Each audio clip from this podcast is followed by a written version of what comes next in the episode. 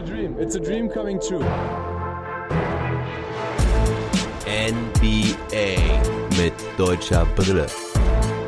Von und mit dem einzig wahren Philly Fiddler.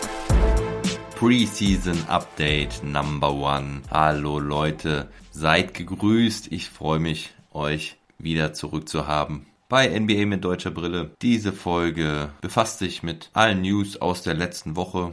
Seit letzten Mittwoch genau genommen. Da gab es ja den letzten Pod im Trash Talk Table inklusive News und was seitdem passiert ist, erfahrt ihr in dieser Folge. Fangen wir direkt mit der News der Woche an. Die News kam am Donnerstag rein. Russell Westbrook und John Wall tauschen die Teams. Also John Wall geht zu den Houston Rockets, zu James Harden und Russell Westbrook kommt nach Washington zu Mo Wagner und Isaac Bonga. Dazu geht ein First-Round-Pick von Washington nach Houston. Also wird Westbrook hier als wertvollerer Spieler gesehen. Und Westbrook kommt zu seinem alten Coach Scott Brooks, den er noch aus alten Zeiten in Oklahoma kennt und die zusammen ja, relativ erfolgreich waren, ja bis in die Finals auch gekommen sind. Damals 2012 müsste das gewesen sein. Und sie sind auf jeden Fall beide sehr erfreut, sich wiederzusehen. Scott Brooks hat Westbrook jetzt heute beim ersten Teamtraining schon als Coach on the Floor bezeichnet. Uah. Da kriege ich kurzes Wirken, denn Westbrook ist für mich vieles, aber sicherlich kein Coach. Man muss ihm natürlich zugute halten, dass er vom Einsatz und von der Leidenschaft, denke ich, voll am Start ist und da wirklich Vorbildcharakter hat. Aber Coach heißt für mich immer auch Leuten beibringen, das Spiel richtig zu spielen. Und da bin ich bei Westbrook halt immer sehr, sehr skeptisch. Aber ich finde den Trade nicht so schlecht für Washington, zumindest kurzfristig, denn ich denke, Westbrook wird dem Team was geben, was es in die Playoffs hieft. Denn Russell Westbrook ist eine Maschine, er ist ein Triple-Double-Monster und die Sets, die er auflegt, werden die Washington Wizards doch den Playoffs ein gutes Stück näher bringen. Defensiv ist es wahrscheinlich ein Downgrade zu John Wall. Das heißt, die Washington Wizards spielen auch weniger Defense als letztes Jahr. Ja, aber offensiv wird er ihnen halt wahrscheinlich 20 Punkte, 8 Rebounds und 8 Assists liefern. Gut, er wird einigen seiner Mitspieler ein paar Rebounds klauen. Aber nochmal, Westbrook wird die Wizards glaube ich, einen Schritt nach vorne bringen. Kurzfristig gesehen, mittel- bis langfristig werden sie, glaube ich, mit ihm nicht zum Contender. Warum ich hier sogar das Wort Contender in den Mund nehme? Westbrook sagte heute, er sieht die Chancen sehr hoch, um mit den Washington Wizards einen Titel zu gewinnen. Also das glaube ich keinesfalls, weil da fehlt den Wizards doch einiges im Kader. Und wie Beal und Westbrook sich so auf und neben dem Platz verstehen, ist auch noch eine offene Frage, die es zu klären gilt.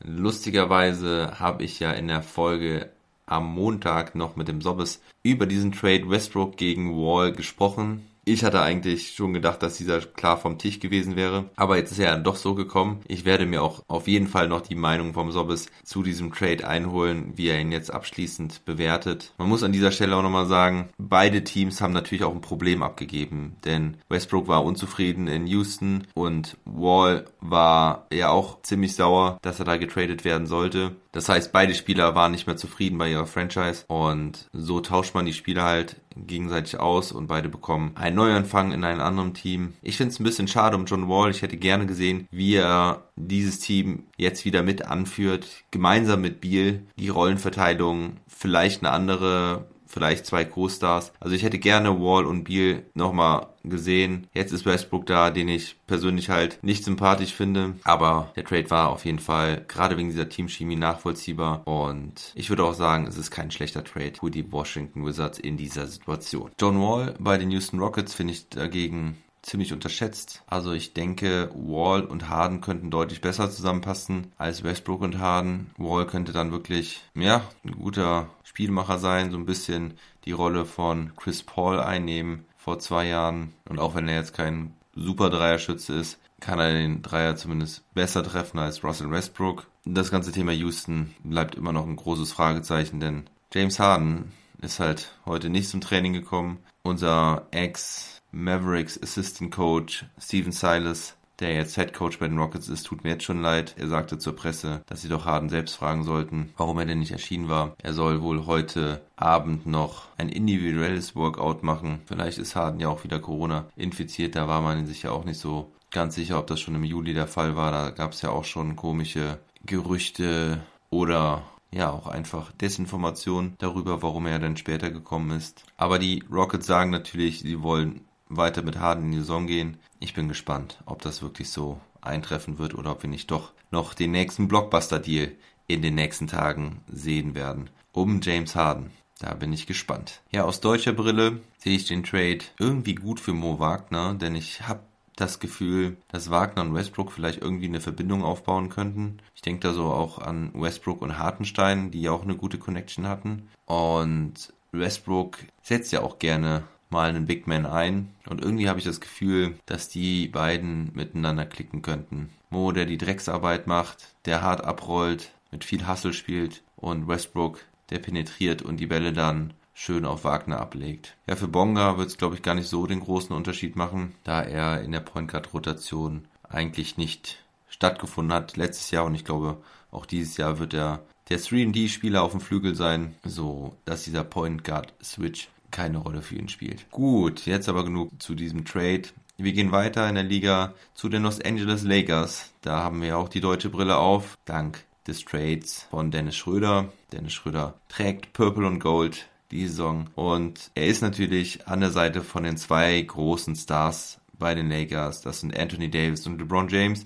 Und die haben beide sich für mehrere Jahre den LA Lakers verpflichtet. Anthony Davis hat sogar einen Max-Contract unterschrieben, über fünf Jahre und 190 Millionen Dollar. Das wird die Lakers-Fans freuen denn damit haben sie ihren Superstar, ihren Big Man, ihren Shooting Big Man, der sicher die Zukunft der Lakers ist, für lange Zeit gebunden. Und LeBron James unterschreibt für zwei Jahre und 85 Millionen. Der gute Mann wird diesen Monat noch 36. Nicht schlecht, so viel Geld in dem Alter zu verdienen, ist auch ein Max-Contract. Also es wäre ein bisschen utopisch gewesen, wenn LeBron James jetzt nochmal einen 5-Jahres-Vertrag unterschrieben hätte. Nicht, dass ich bezweifle, dass er auch mit 41 Jahren noch in der Liga ein dominanter Spieler sein kann, aber ich denke, dass LeBron James sich es auch ein bisschen offen lassen möchte, wo er seine Karriere beendet. Ja, vielleicht doch nochmal Cleveland oder nochmal was ganz anderes. Nochmal zurück an den South Beach, Florida, nach Miami. Aber gut, die Lakers sind jetzt erstmal zwei Jahre safe mit diesem starken Duo,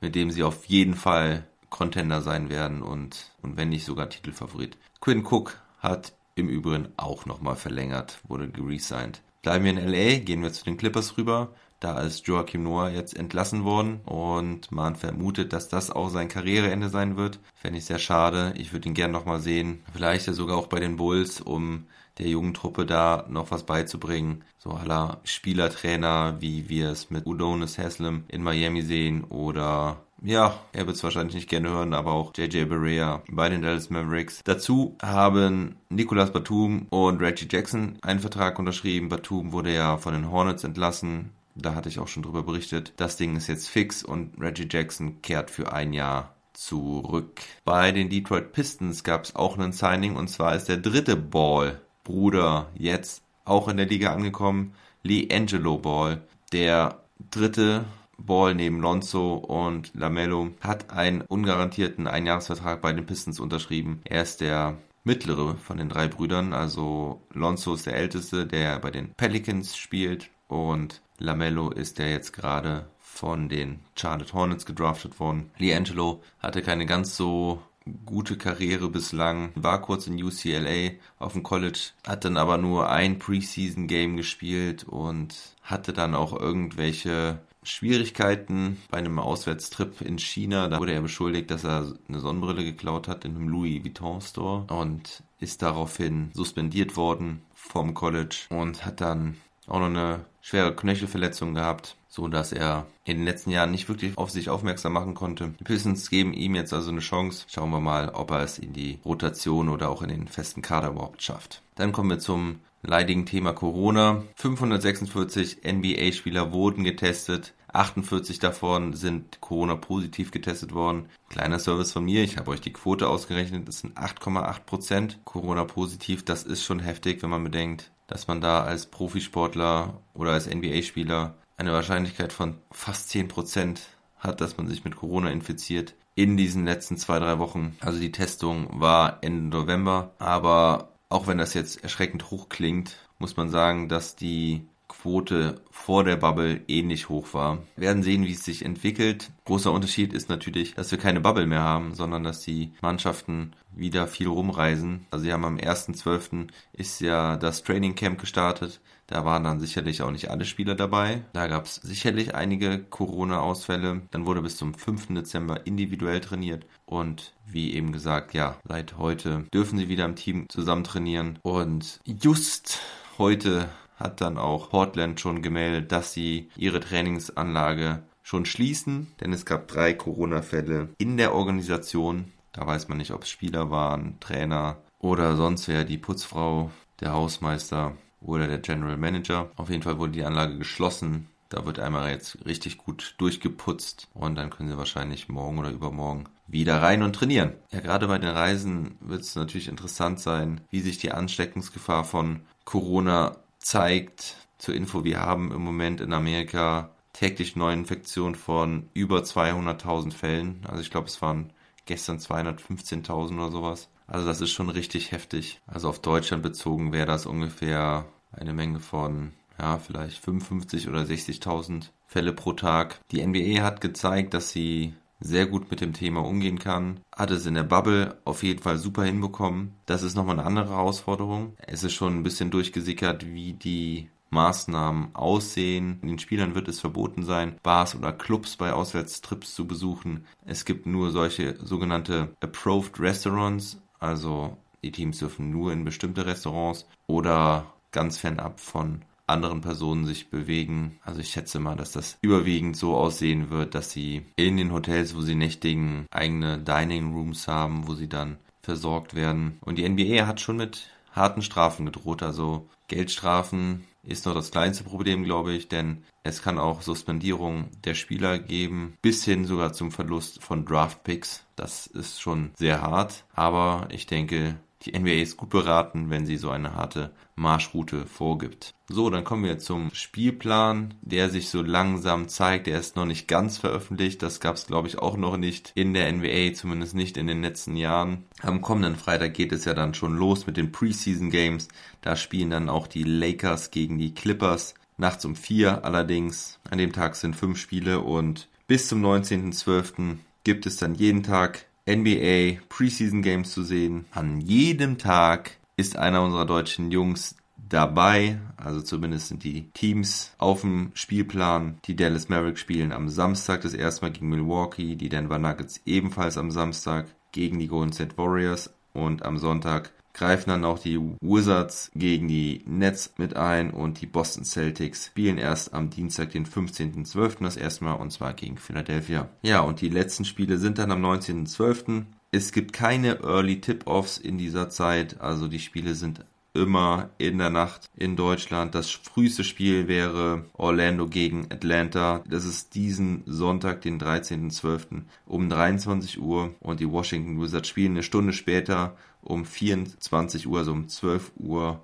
Mitternacht von Sonntag auf Montag. Das ist somit das früheste Spiel, was es zu sehen gibt. Und dann ist ein paar Tage Pause und dann am 22.12. geht's dann endlich los mit echter NBA und es beginnt natürlich mit zwei absoluten Kracher-Games. Um 1 Uhr nachts, also von der Nacht vom 22. auf den 23. spielen die Golden State Warriors in Brooklyn gegen die Brooklyn Nets. Das heißt, Endlich sehen wir Kevin Durant gegen sein altes Team, die Golden State Warriors. Gemeinsam mit Kyrie Irving und, wer weiß, vielleicht auch James Harden geht's dann gegen Steph Curry, Andrew Wiggins, Kelly Oubre Jr., Draymond Green, James Wiseman, der Rookie, vielleicht auch am Start ja, das ist auf jeden Fall ein Spiel, auf das man sich freuen kann. Wie werden die Golden State Warriors dieses Jahr abschneiden? Wie sind die Chancen ohne Clay Thompson, aber mit einem sicherlich sehr motivierten Steph Curry? Und nach dem Spiel um 4 Uhr nachts gibt es dann das LA Battle, die Clippers gegen die Lakers. Mit Dennis Schröder das erste Mal wahrscheinlich dann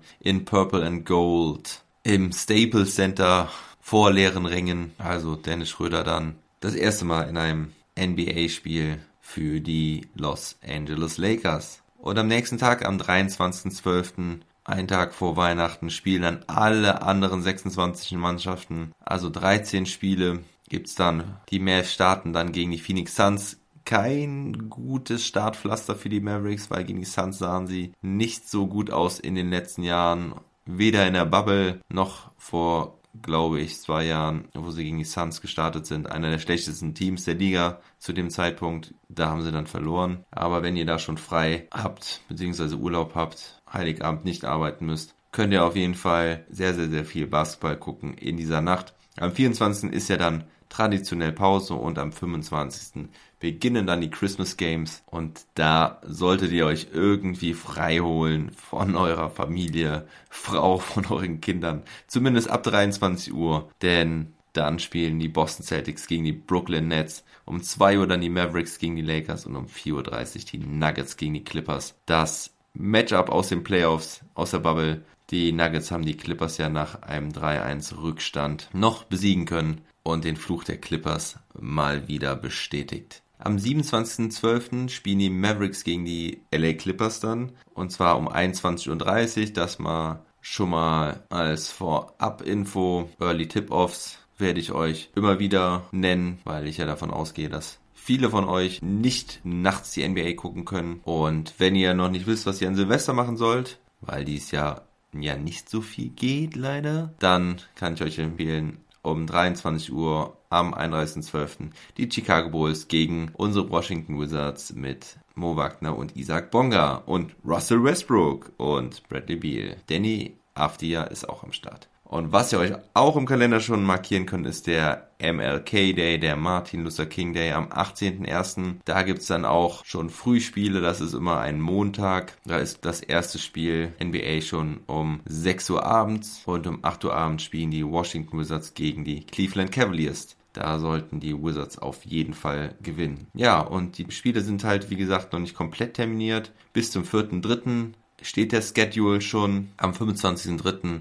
ist die Trade Deadline. Das All-Star Weekend gibt's ja nicht. Und das waren auch schon die News aus dieser Woche. Wie geht's mit NBA mit deutscher Brille weiter? Zunächst einmal werde ich morgen, sprich am Montag, ein Off-Season Trash Talk Table zu den Denver Nuggets aufnehmen. Das mit meinem neuen Denver Nuggets Experten, dem Marc. Da freue ich mich auch schon sehr drauf. Ein neues Gesicht und eine neue Stimme bei NBA mit deutscher Brille zu begrüßen. Den Pod gibt's dann Dienstag früh auf die Ohren und dann wird es demnächst auch eine kleine Sonderfolge geben, bei der ich sage, wie NBA mit deutscher Brille 2020 2021 am Start sein wird. Ihr könnt euch auf jeden Fall auf eine Menge Folgen und viel Content freuen, denn diese Saison werde ich so richtig liefern, das verspreche ich euch. Und dann rufe ich nur noch mal auf, wenn es euch gefällt, gebt mir eine Bewertung bei Apple Podcast. Das hilft mir weiter, meine Reichweite zu erhöhen. Und folgt mir auch auf den sozialen Medien. Facebook, Instagram und Twitter. Ich habe meine Links immer in der Beschreibung hier drin. Ihr könnt mir auch gerne eine E-Mail schreiben oder über die sozialen